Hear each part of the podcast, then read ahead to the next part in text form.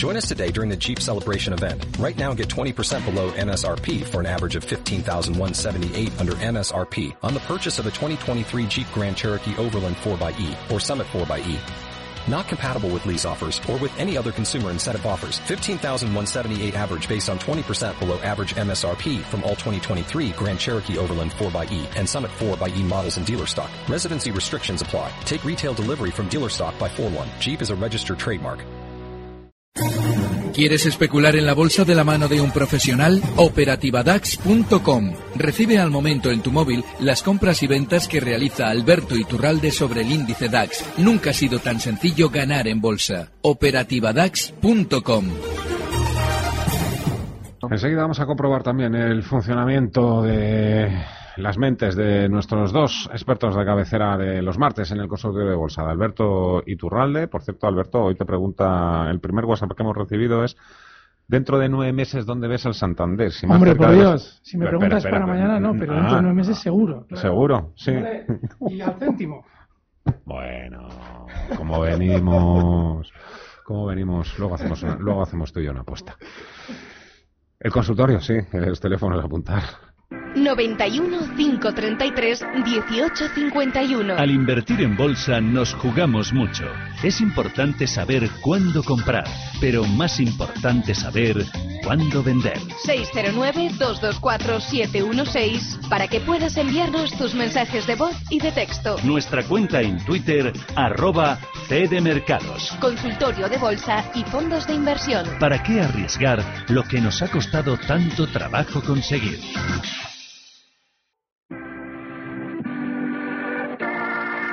91 533 1851. Las claves de la jornada, las oportunidades de inversión, las mejores recomendaciones, valores para compra, para venta, la pizarra, IBEX 35, DAX Setra, SP 500. No dude en llamarnos. 91 533 1851. Consultorio de bolsa en cierre de mercados. Consultorio de bolsa con Mar Rives de Black Bear. Hola Mar, ¿qué tal? Muy buenas tardes. Muy buenas tardes. Y con Alberto Iturralde, díasdebolsa.com. Hoy el Santander está en 4 y el BBVA en 5. Eso lo tenemos claro. Y yo te estoy súper agradecido porque cuando he hecho antes la broma de que le íbamos a decir al céntimo los nueve meses del Santander, todavía tú de algún modo hecho un gesto de que te lo creías, que iba a hacerlo, con lo cual eso es para agradecértelo. Perdona, creérmelo no me lo creía.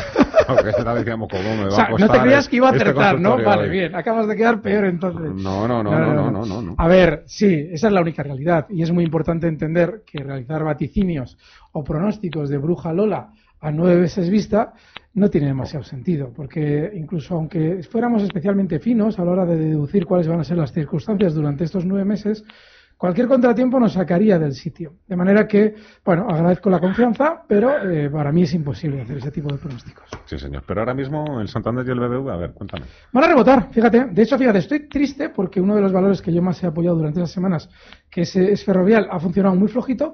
Y esos valores que yo he advertido de que tener cuidado estos meses, pues bueno, han realizado una caída muy fuerte, pero ahora tienen tal grado de sobreventa, entre ellos el Santander, que lo más normal es que tiendan a rebotar más. Con lo cual, bueno, pues para un 2-3%, tanto BBV como Santander, como seguramente todos los bancos, sí están. Por ahora no mucho más, pero seguramente sean los que empujen un poquito más al alza libres durante estos días. Bueno, seguramente puede que hasta el jueves, que es cuando se decide se decide parte del partido. Eh, me refiero a la reunión del Banco Central Europeo. Marc, hay muchas expectativas depositadas en Mario Draghi y su equipo de que anuncien unas condiciones o unas características de las TLTROs distintas a las que se han puesto en marcha en otras ocasiones y que le den ese plus o ese extra que en principio necesitan los bancos. Sí, la verdad es que ahí están puestas las miradas, ¿no? Es lo único que puede sorprender ahora mismo. Yo creo que hay dos puntos o tres elementales ahora mismo en el mercado. Uno ya es consabido que es la guerra comercial, dos es lo que comentas, es ver si realmente el Banco Central Europeo finalmente pone la carne en el asador y da un impulso a los bancos. Yo creo que es necesario y el tercero es la gran distribución que estamos viendo en las FAN, ¿eh? las famosas empresas de grandísima capitalización que les está costando mucho hacer máximos, caen muy fuerte, se intuyen nubarrones por ahí en el Nasdaq, eh, mientras aquí se generan oportunidades en otros valores. Pues de ello vamos a hablar, de Ferrovial también, porque tienes unas cuantas eh, preguntas sobre Muy Ferrovial, bien. pero nada, eh, la noticia está hoy en la Reserva Federal, Jerome Powell. Estamos monitorizando de cerca las implicaciones de estos desarrollos para las perspectivas de la economía estadounidense y, como siempre, actuaremos según corresponda para sostener la expansión con un fuerte mercado laboral y una inflación cerca de nuestro objetivo simétrico del 2%. Mark, dice lo que todo el mundo cree que o insinúa que puede bajar los tipos de interés cuando dice eso de que haremos todo lo que sea necesario para mantener la expansión del ciclo. Sí, en parte ya lo estamos viendo hoy en los mercados. ¿no? Eh, creo que, que, la situación realmente es complicada porque vivimos en un mundo en el que las bolsas son súper divergentes entre sí. Vemos cosas absolutamente a precios de derribo y cosas eh, complicadas, ¿no? Entonces es difícil hacer una valoración, pero sí que es cierto que los, lo que yo creo que es los datos macroeconómicos se han sujetado por la confianza del consumidor y el consumo, simplemente ver los gráficos del sector consumo y tecnología como han subido y las cíclicas industriales pues han quedado muchos abajo y esto es lo que sujeta a la economía. Si caen las bolsas y el efecto riqueza, el consumidor se puede resentir y con datos ya débiles pues es evidente que sería un efecto rebote, un rebote peligroso. Ahí está yo creo la clave de lo que va a pasar en la economía en los próximos meses y está claro que la Reserva Federal viendo este mensaje lo sabe. Empezamos ya con el primer audio. Hola, buenas. Mi nombre es Alberto, llamo de aquí de Valencia. A ver, tenía una pregunta para, para los dos analistas, una para cada uno. Eh, para Mar Rives, por, ejemplo, pues quería preguntar por por Sonae y por Mota Hill, las dos portuguesas, que él ha aconsejado varias veces y bueno, en las cuales he hecho, hice caso a lo que él comentaba y saca un dinerito y bueno, quería saber ahora que me dijera qué estrategia había que seguir, si había que esperar a que sigan bajando o si se puede entrar sin miedo, que me dijera un poquito por dónde moverme con las dos. Y luego para, para Alberto Iturralde, pues quería preguntar por OHL, que bueno, sé que no es de su devoción, pero comentaba que podía haber una subidita de hasta 1,40, 1,60, y por Bayer. También me gustaría que analizaran esas dos. Uh -huh.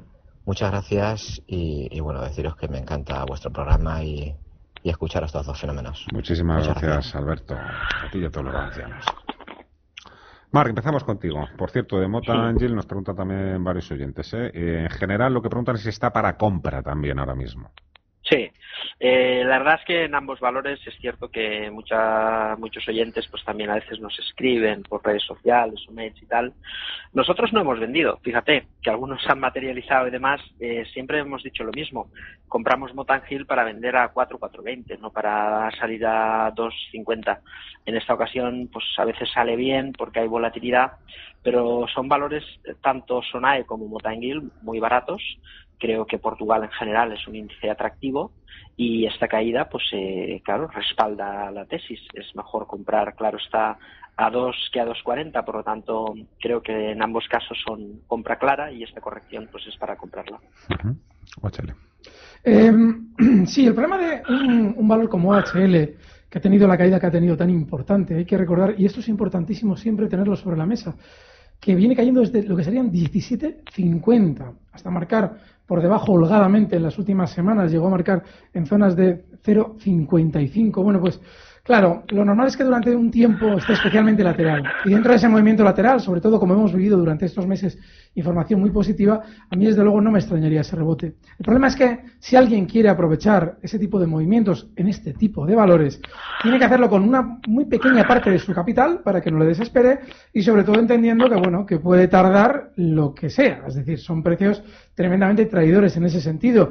Y cuando yo siempre he hablado en esa posibilidad de que OHL rebote, siempre lo he dicho con ese, esa coletilla de muy a mi pesar tengo que decir, porque precisamente son valores que, eh, aunque adviertas de que son peligrosos, siempre tiende el especulador a meter más cantidad de dinero de la que debería. Y en el caso de Bayer, también lo hemos comentado estos meses, aunque parezca increíble, tiene toda la pinta de ir haciendo un suelo y de largo plazo en la zona a la que ya ha llegado en la caída, zonas de 54 euros. Estos meses atrás, cuando nos preguntaban, decíamos que lo normal es que cayera hasta ahí y ahí fuera formando un suelo. Como todavía no ha terminado de formarlo, pero tendremos que ver durante estos meses si está lateral a partir de ahora. Si efectivamente estuviera lateral, sí que podríamos plantearnos que es un valor en el que se puede entrar para una buena temporada. Hola, buenas tardes. Soy Benito. Mi pregunta es sobre Ferrovial. Estoy a 20,80, llevaré unos 25 días con ellas y nada, quería saber qué opinión tienes sobre Ferrovial y objetivos y stops. Muchas gracias y buenas tardes. Otro oyente nos dice que he comprado hoy a primera hora Ferrovial en soporte es 21.05. Puede rebotar, soporte para salir.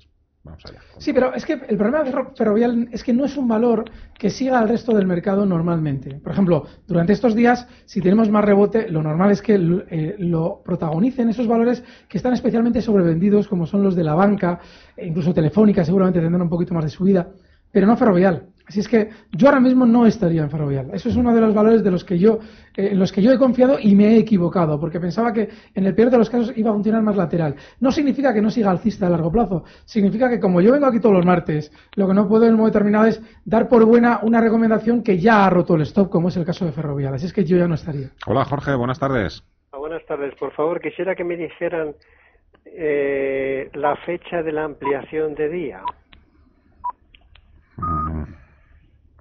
Eh, y, si, y si va a haber una posterior exclusión de bolsa. Pero vamos, lo principal es lo, eh, que, para mí sería eso, la fecha de día. Mm, de acuerdo, Jorge. Eh, eh, Marc, yo mm, no recuerdo que haya ahora mismo una fecha no, no, no, firme, no un hay. calendario, ¿no? No, no, no, no, te- no tengo, estoy mirando ahora y no, hay, no, o no sea, hay publicación todavía.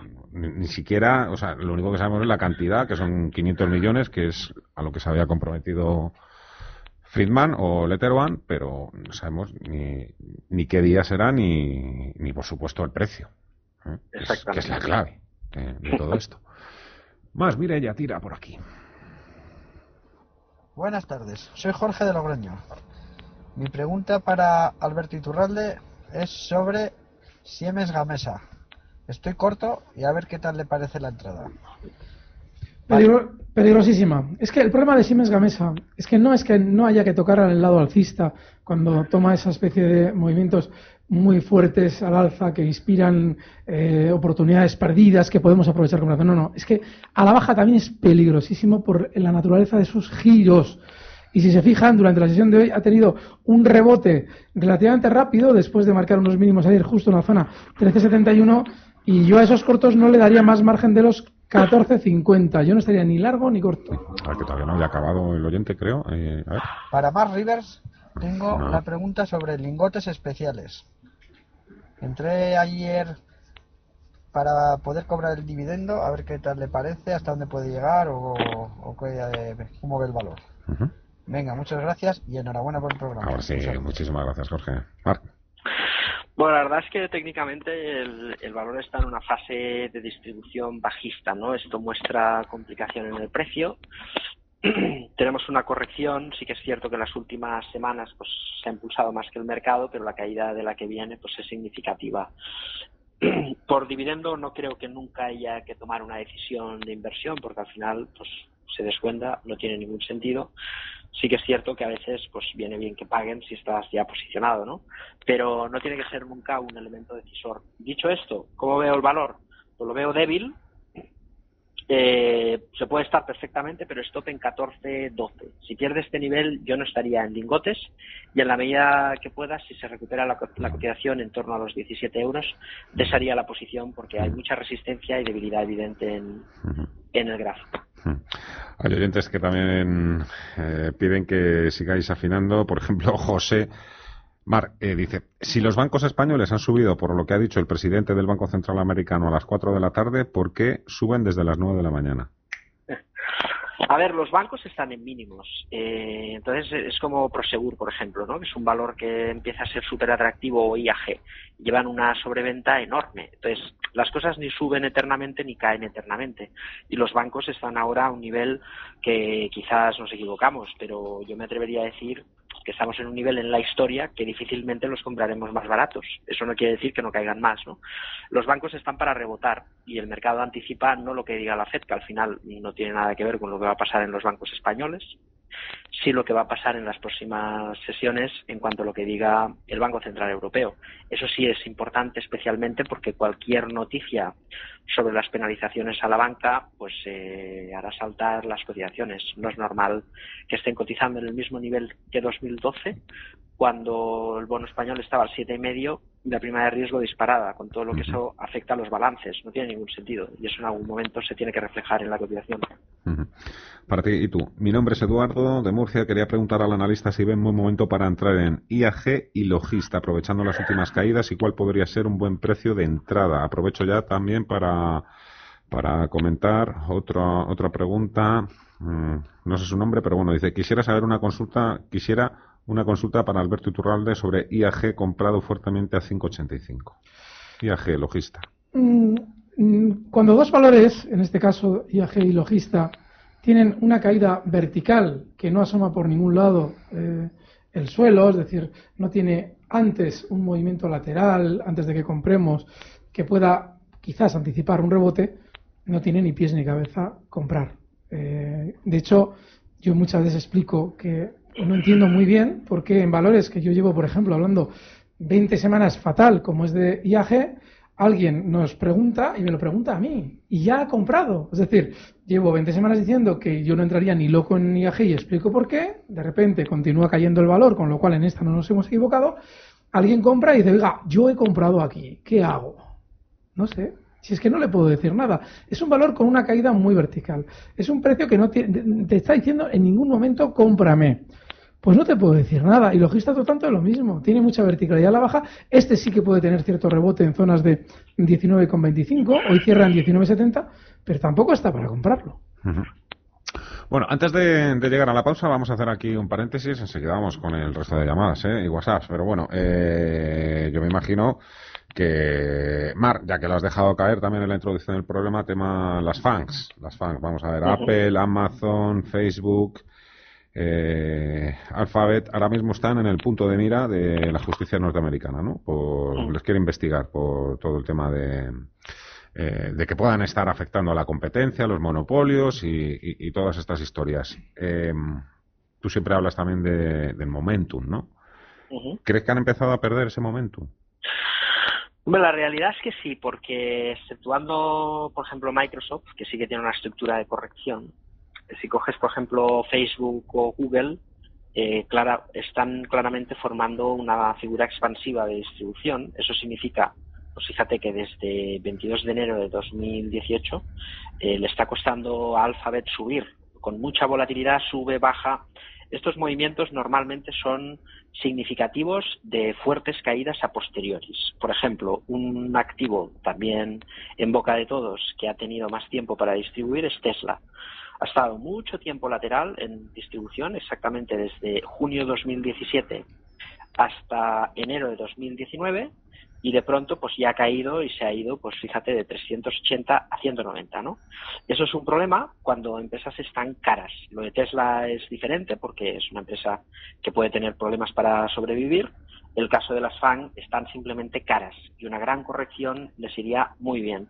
Ahora están en fase de distribución. Si aprieta eh, el mercado bajista sobre estos valores, el Nasdaq va a caer y no poco.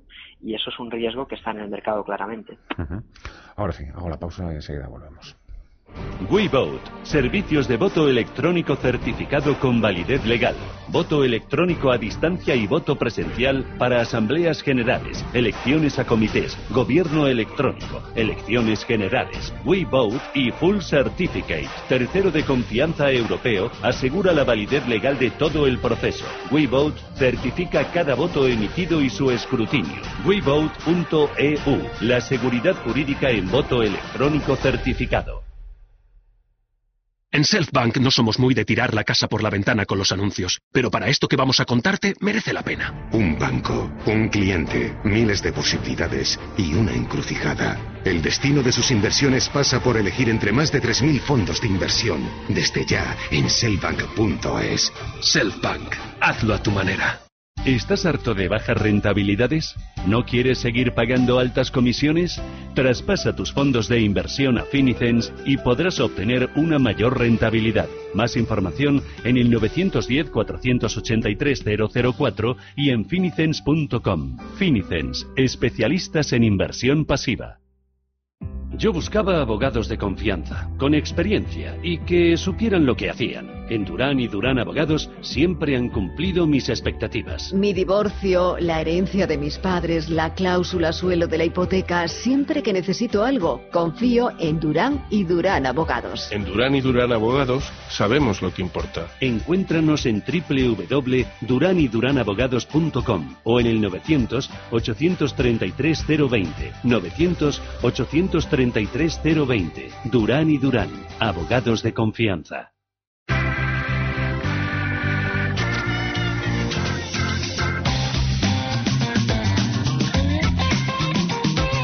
Seguimos en el consultorio de bolsa con Alberto Iturralde, con Mar Rives y con Javier al otro lado del teléfono. Buenas tardes, Javier. Buenas tardes, don Fernando. Adelante, amigo.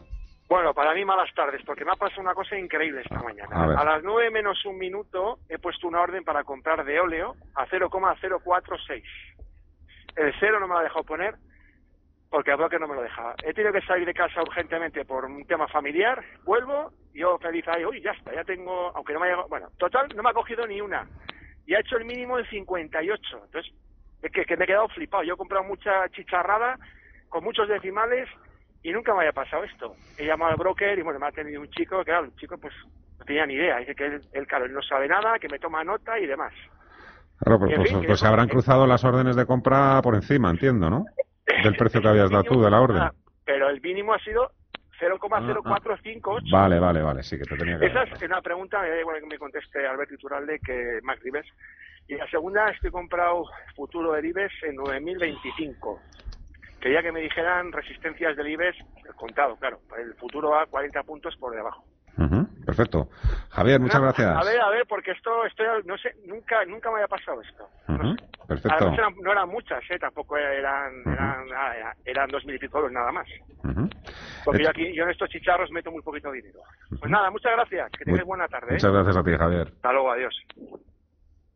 Venga, empezamos contigo, Alberto. Eh, yo hablo del IBEX igual más, porque, porque la parte de broker, Mark controla más, seguramente Es le, un podrá, broker, es un broker. le podrá decir mejor. Además, muy buen broker, o sea que él, él sabrá decirlo mejor. Los largos en tienen lógica y de hecho hay una gran sobreventa. Estos días atrás, cuando veíamos las caídas fuertes, no nos damos cuenta de que estas caídas están acompañadas de una información negativa. Y una información negativa normalmente hace salir a todo el mundo.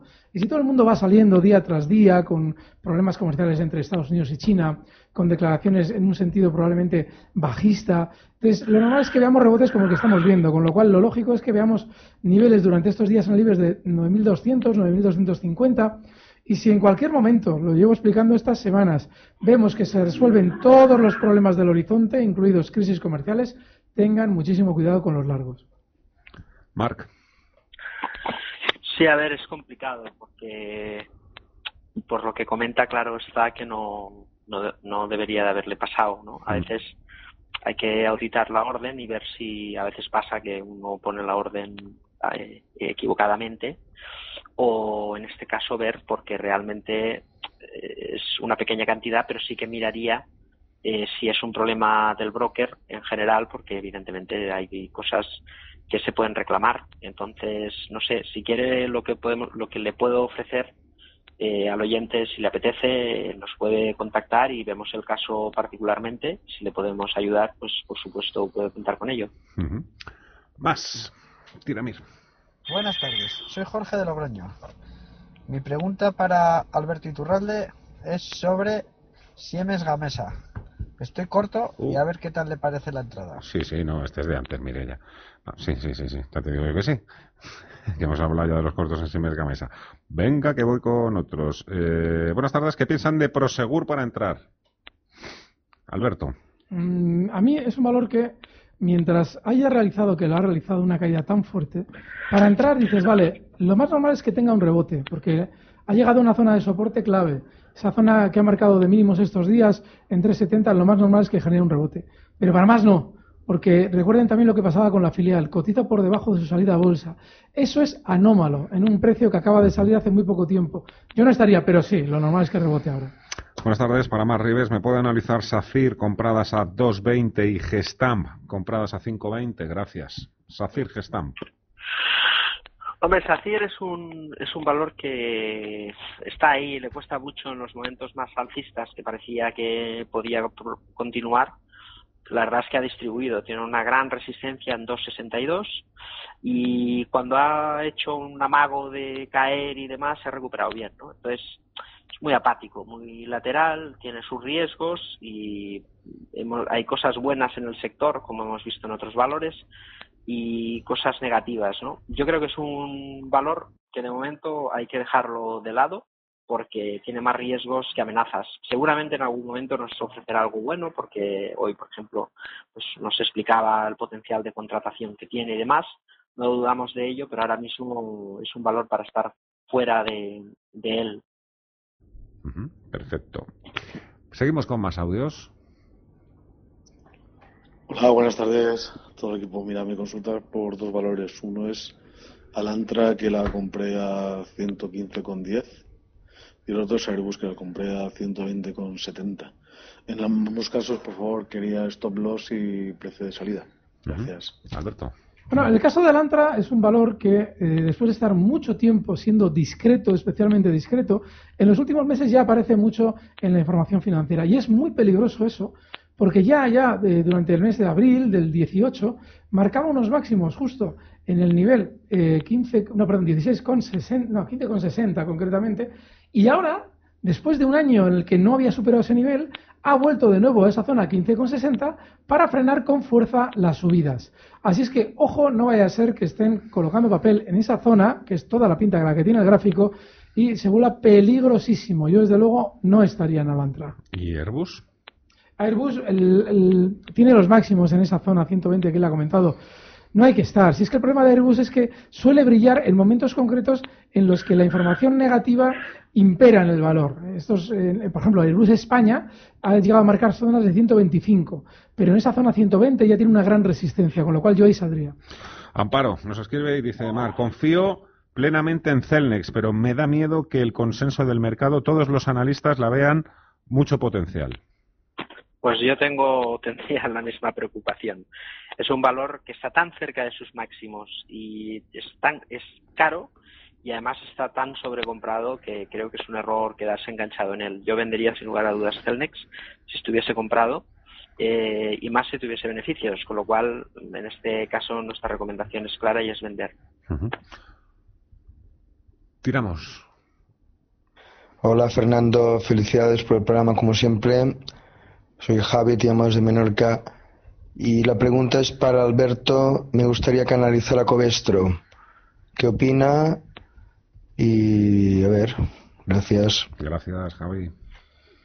Pues estamos hablando de un valor, y esto no hay que olvidarlo nunca, que viene en los últimos, pues fíjense, en los últimos meses cayendo desde el nivel eh, 94-70, cosas así, 95, hasta llegar a marcar hoy unos mínimos en zonas de 40-41. Así es que no, mal, mal porque es muy bajista. Claro que puede tener rebotes por esa gran sobreventa que acumula. Lo más lógico es que lo haga hasta niveles de 43,20, cosas así. Pero el intentar enredar en valores así es muy peligroso. Yo no estaría. Rafael. Buenas tardes. Santiago, perdona, Rafa. Eh, ah, bueno. qué lío que me estoy haciendo, madre mía. Santiago, perdona. Adelante. Nada, primero decir eh, chapó para Iturralde por admitir su fallo la semana pasada. Ya lo he escuchado de Ferrovial, nos iremos, según ha dicho. Gracias. Y ahora quería preguntar por el Merlin Proper y Van Quinter. Perfecto. Venga, y cafile el cuchillo hoy para que Venga, Muchas gracias. Muchísimas gracias. El problema de Merlin es que también ha hecho un movimiento similar al que hemos descrito con Alantra. Y es que allá por el 18, además en dos ocasiones, desde mayo hasta eh, agosto, esa zona en la que ha marcado ahora de nuevo eh, máximos, esa zona 12 eh, euros un poquito por encima, 12,20, esas fueron máximos en dos ocasiones y ahora ha vuelto a ser máximo para frenar las subidas.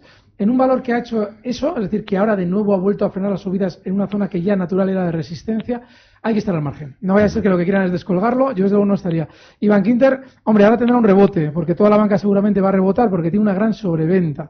Pero lo lógico es que en el tiempo continúe descendiendo hasta niveles seguramente de 5,80, bueno, un poquito 6 euros por ahí. Felipe de Valencia, para ti, Mar, eh, que me analice Micron Technologies para entrar.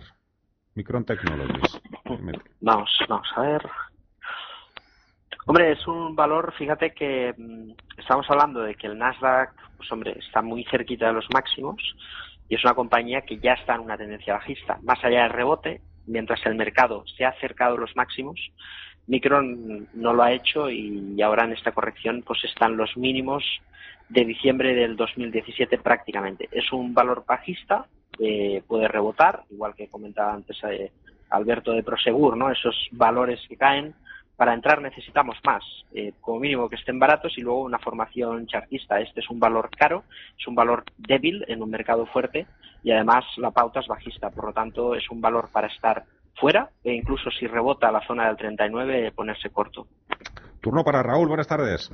Hola, buenas tardes Fernando, buenas tardes Alberto y Marc. Muy buenas tardes. Ah, yo llamaba para una consulta y esto va, no sé, para quien quiera de los dos eh, analistas y es que, bueno, pues he estado, bueno, mirando el tema del tipo de interés a corto frente al largo, la, curva de los tipos, y he estado mirando, pues, referenciado o poniéndolo al lado del crecimiento de, los índices como el Dow Jones o el Nasdaq, y cuando se aplana la curva, que ya se ha aplanado prácticamente... No, ya se ha invertido, querido. Sí, se ha invertido, se ha aplanado prácticamente, se ha invertido muy poquito, pero ya se ha invertido, y cuando empieza otra vez a bajar los tipos, ahora que la previsión era que, que bajasen, pues en ese momento siempre hay caídas en el mercado. Entonces, la pregunta es, ¿es ya está claro, clarísimo que, la, caída del mercado está al acecho? Nada más. Muchísimas gracias, amigo. Un fuerte abrazo. Marc. A ver, eh, aquí también hay una especie de, a veces, una narrativa que se crea. No es causa-efecto. Es decir, hay que entender bien las cosas. La curva de tipos refleja, al final, eh, por ejemplo, eh, cuando hay subida de tipos a corto plazo, hay un ejemplo muy, muy simple, ¿no? Imagínate que el banco X hace una cuenta de esta remunerada al 4%, ¿no? La cuenta naranja al 4%. En ese momento, ¿qué sentido tiene invertir a 30 años cuando una cuenta a la vista te paga a 4? Entonces, ¿qué haces? Vender bonos a largo plazo y comprar eh, bonos a corto plazo. ¿Eso es el twist? ¿Esa es la operación twist? Era al revés, yo creo. Ah. Eh, esto es, es una rotación normal que se hace en el mercado. Por eso siempre se dice que el mercado de deuda cae antes, porque cuando cae el bono a largo plazo, al caer el precio, luego incrementa la rentabilidad. Entonces, cuando vas a buscar rentabilidad a corto plazo, sube el precio a corto plazo, cae el precio a largo plazo, eso da más rentabilidad al bono a largo plazo y de facto la bolsa cae después porque el dividendo tiene que ser más atractivo. Eso es el yield spread, que es la prima de riesgo entre bono y bolsa. Es un equilibrio que explica por qué es un indicador adelantado la curva de tipos, porque hay un baile en la rotación de activos de los inversores institucionales. Qué bien explicado, la verdad. Eh, buenas tardes. ¿Qué opinan de técnicas reunidas, Alberto? Es, es uno de esos valores que haga lo que haga, eh, debemos sentirnos siempre felices de estar al margen por su filosofía. Es muy volátil. Y ahora mismo, en la caída que ha realizado durante las últimas semanas, ha llegado a una zona de soporte que en el pasado ha frenado caídas. Justo esa zona de 22 euros, eh, en la anterior ocasión sirvió para frenar efectivamente el recorte. Pero no debe ser un valor en cartera, porque no dejamos de estar hablando de un precio que está cotizando exactamente en los mismos niveles de 2007 y tiene uno de los movimientos laterales junto con Indra más eh, significativos del mercado español. A ver, eh, otro más para ti, Mark, y yo creo que vamos a ir sacando la pizarra. Venga, último, eh, es un WhatsApp que nos escribe Ander. para ti, Mark, ya lo he dicho, en un escenario de mayor debilidad económica en la eurozona, ¿qué preferiría? ¿Valores como Merlin y Colonial o se decantaría por las eléctricas y otras utilities? Pues ni lo uno ni lo otro, porque están caras. En este momento de debilidad que el mercado ofrece mucha volatilidad, es el momento de comprar cosas súper baratas, porque cuando más es el temor, más es la oportunidad. Eso sí, hay que tener una visión de muy largo plazo, pero cada día estamos viendo más oportunidades que nosotros no pensamos desaprovechar.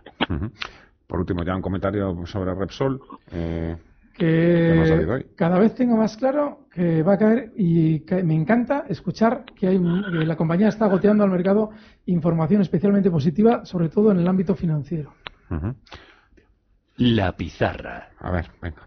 Tranquilos que tenemos tiempo, ¿eh? Alberto, empezamos contigo. Pues hoy casi que el tiempo te lo regalaba. Es peligrosísimo, pero es importante eh, entender que probablemente si el mercado rebota, lo normal es que lo hagan también valores que han sido especialmente bajistas durante estas semanas en España, como por ejemplo Santander, que sería para intentar aprovechar un rebote desde los 4 euros con 0,4 donde cierra hoy hasta niveles de 4 eh, con 15, pero no mucho más. Es un valor eh, muy errático y por lo menos para un rebotito sí, pero no mucho más.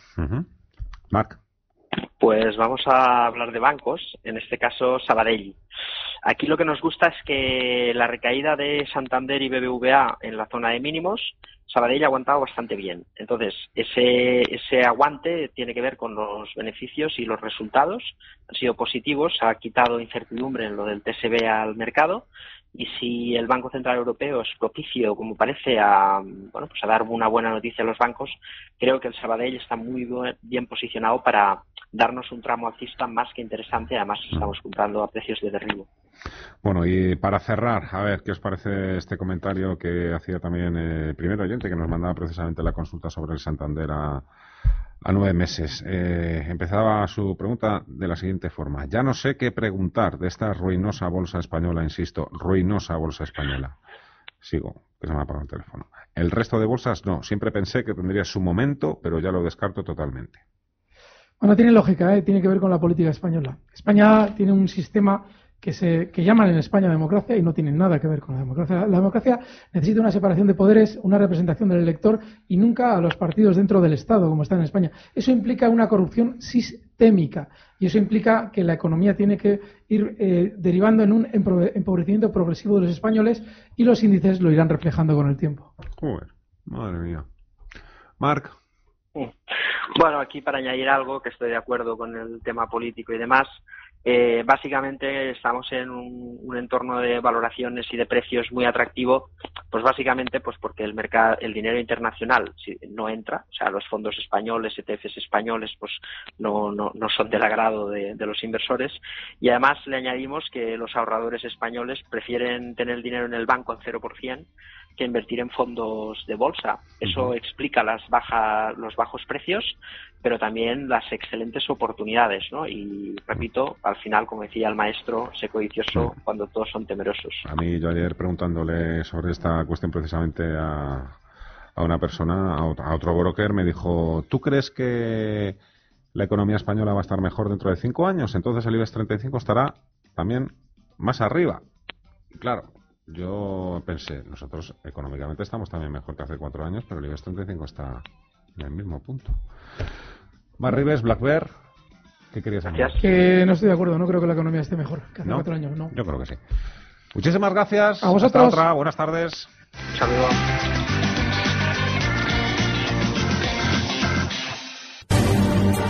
Recibe al momento las operaciones de Alberto Iturralde vía SMS en tu móvil. Operativa DAX.com.